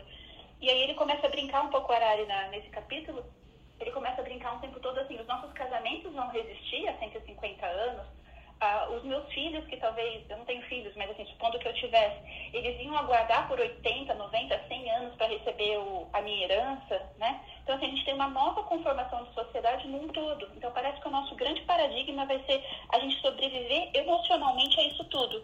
E eu não sei se a gente está parando para pensar no ser humano nesse sentido. A gente está muito parando para pensar no ser humano no sentido de, nossa, a gente curou uma nova doença, né? Legal. E talvez para por aqui, eu acho, muitas vezes, os nossos questionamentos, não um reflexo disso tudo na sociedade. É um bom jeito de terminar aberto para o nosso troca de plantão amanhã. É... Sabe, Ursula, que eu sempre me referi que a bioética é a ciência das perguntas sem respostas, né? É... Em saúde ou em ciências biológicas no, no geral. E quando você expande, você vê que ciências biológicas é, é a ciência de tudo, né? não é só da vida em si, mas é tudo que influencia na vida. É, e a gente está criando respostas, a gente está no afã de criar essas respostas o tempo todo. Então, é, realmente a gente chegou aqui ao nosso finzinho, Começando ali com a doutora Ana Paula, que está com o doutor ali na frente. Ana Paula, bem-vinda, obrigado por ter participado. Acho que esse tema é muito legal. Acho que dá para a gente até marcar um outro dia para falar só sobre isso. É, deixa teu bom dia pro pessoal, daí a gente vai subindo. Newton, Úrsula, Ana, Marileia, Ana, Felipe. Nossa, eu queria agradecer a, a receptividade de vocês. Eu estava realmente cansada hoje, mas entrar aqui na sala me deu uma energia tão gostosa que eu tô aqui só para vocês entenderem uma descrição. Sentada embaixo da árvore, frente à capela da Santa Casa, recebendo uma luz solar assim maravilhosa, sentadinha conversando com vocês num banco e olhando aqui um grupo de residentes discutindo um caso. Então assim, aquela cena bucólica, sabe, dentro de uma instituição tão grande, eu queria passar um pouco dessa energia para vocês. Mantenham esse, esse essa, eu não sei, eu consigo sentir no tom da fala de vocês sorriso, eu consigo sentir esperança, eu consigo sentir paz, sabe, um amor de estar na medicina. Então, continuo transmitindo isso ao longo dos seus dias, porque vocês fizeram eu ganhar o meu dia. Obrigada pela participação.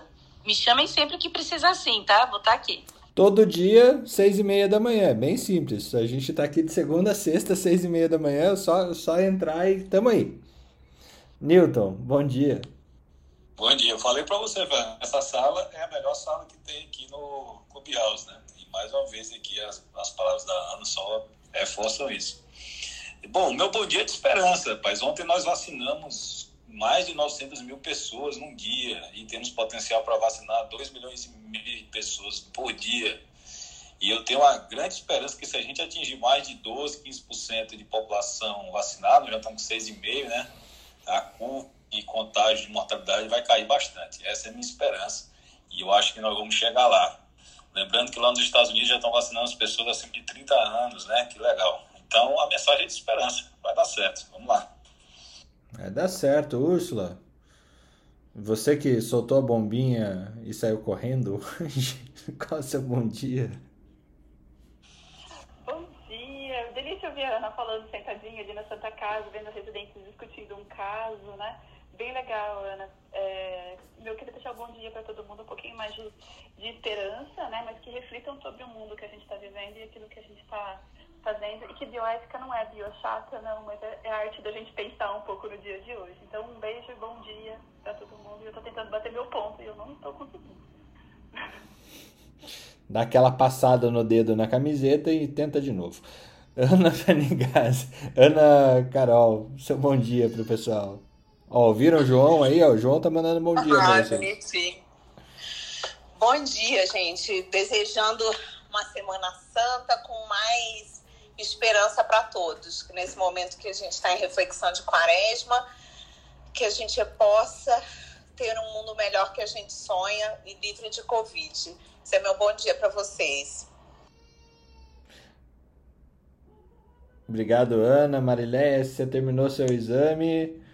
É, é passei hoje a, a, amanhã ouvindo vocês aí, mas sem poder participar da conversa, porque estava fazendo um exame como de saúde além Covid, né? Cuidando das pessoas que não existe só Covid para cuidar. E foi um exame importante para a paciente, que ela estava com muito desconforto pós uma cirurgia, e a gente fez um procedimento que ainda bem resultou em é, foi positivo para paciente. É isso que importa. Então, a gente não pode deixar de pensar que existe é, cuidados além Covid. A gente não pode negligenciar isso. Bom dia a todos e vamos torcer para uma semana maravilhosa. Tá ensaiando We Don't Need Another Hero? Olha, você acredita que até ontem eu escutei um pouquinho essa música, mas Felipe, não é por agora não, tá? Vamos ter paciência. Ana Tem que ser uma sessão com vinho, com vinho. Com, com certeza. Ana Panigassi, seu bom dia para o pessoal.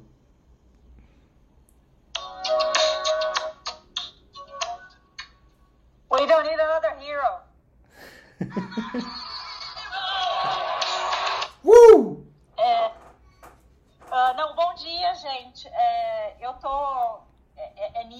assim, que a gente aqui tá saindo do lockdown, então a gente já passou por todas as fases, as sete fases da agonia. A gente agora tá sentindo que tá saindo. Ainda tem um pouco de chão pro Brasil, mas olha, é, vai, vai dar certo. Força na peruca, carinho nos bichinhos e amanhã a gente se vê. Amanhã a gente se vê, Felipe. Seu bom dia pro pessoal. Com We Don't Need Another Hero também ou não? Ah, daí isso aí eu tô esperando a Marilé cantar, né? Chefe, meu chefe é seu colega, né? A gente acabou de descobrir, né? Pô, doutor Rasta! Oi, Ele tá aqui comigo. Doutor, tá E aí, grande Fernando, tudo em paz? Tudo em paz, tudo ótimo. Que bom falar contigo, que bom que, que a gente tá te atingindo também, Tadeu. tá vendo? É o seguinte, meu velho, no meio da pandemia, né, tantas pessoas mudando aí, transformando sua, sua forma de, de lidar com determinadas áreas de trabalho, e aí de resolver seguir os seus conselhos. Deixa só dar uma aliviada que você vai ter notícias aí de, da Infecto Associados, além de Felipe entrando aí na, nas mídias sociais, a gente fazendo, desenvolvendo um trabalho diferenciado aí. Olha, eu quero ser sócio dessa Infectos Associados também, viu? Opa, já pode entrar, chefe. o valor de empresa tá a 7 reais. O senhor só teria que entrar com 1,50 e vamos ver se a gente consegue crescer isso aí. O IPO. um IPO com 1,50. Isso Nossa, aí. vou investir também. Mas ele não falou que é Bitcoin, Ana. Mande, mande. Ele não falou que é, é Bitcoin, é 1,50 Bitcoin. Fé, viu, Cara, isso vai explodir, hein? Empresa de infectos em época de pandemia. Eu já, já tenho até investidor aqui, se quiser, Felipe. Olha, estamos dentro, estamos dentro. Ó, só para dizer assim, vamos lá pro dia, né? É, eu tenho fé de que a gente vai embriagar a Marileia e ela vai cantar Another, Another Hero junto com a gente aqui. O Idanida Another Hero. em breve, em breve.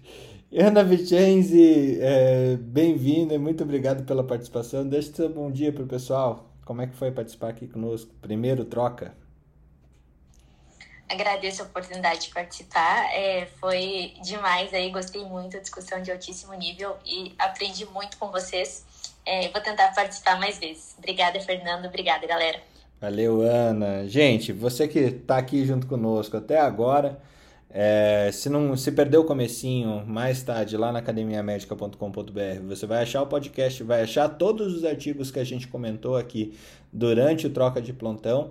A gente está trazendo diariamente, são é, episódios que não precisam ser vistos no dia, mesmo porque é, a gente fala de uma gama gigantesca de assuntos que são importantes para todo mundo que faz saúde no Brasil e no mundo. É, e está sendo muito legal essa experiência de fazer isso e trazer lá na academia é, todo esse conhecimento acumulado de pessoas que têm o, o vieses os mais variados possíveis, pon, referenciais os mais variados possíveis, mas que faz é, da nossa medicina aqui uma maneira de viver é, cada especialidade como se é, dentro dessa integralidade que a profissão é, necessita tanto, né? Então é muito bom comandar isso e eu que sou grato de ter vocês aqui diariamente comigo, é, segunda a sexta, às seis e meia da manhã até às oito horas. E você que ouviu, quando quiser participar, no comecinho já levanta a mão, é, de preferência no comecinho, senão fica muita gente, mas é esse o caminho. This is the way. Gente, um excelente dia para vocês. É... Eu tô esperando We Don't Need Another Hero de novo da Ana pra gente terminar com estilo.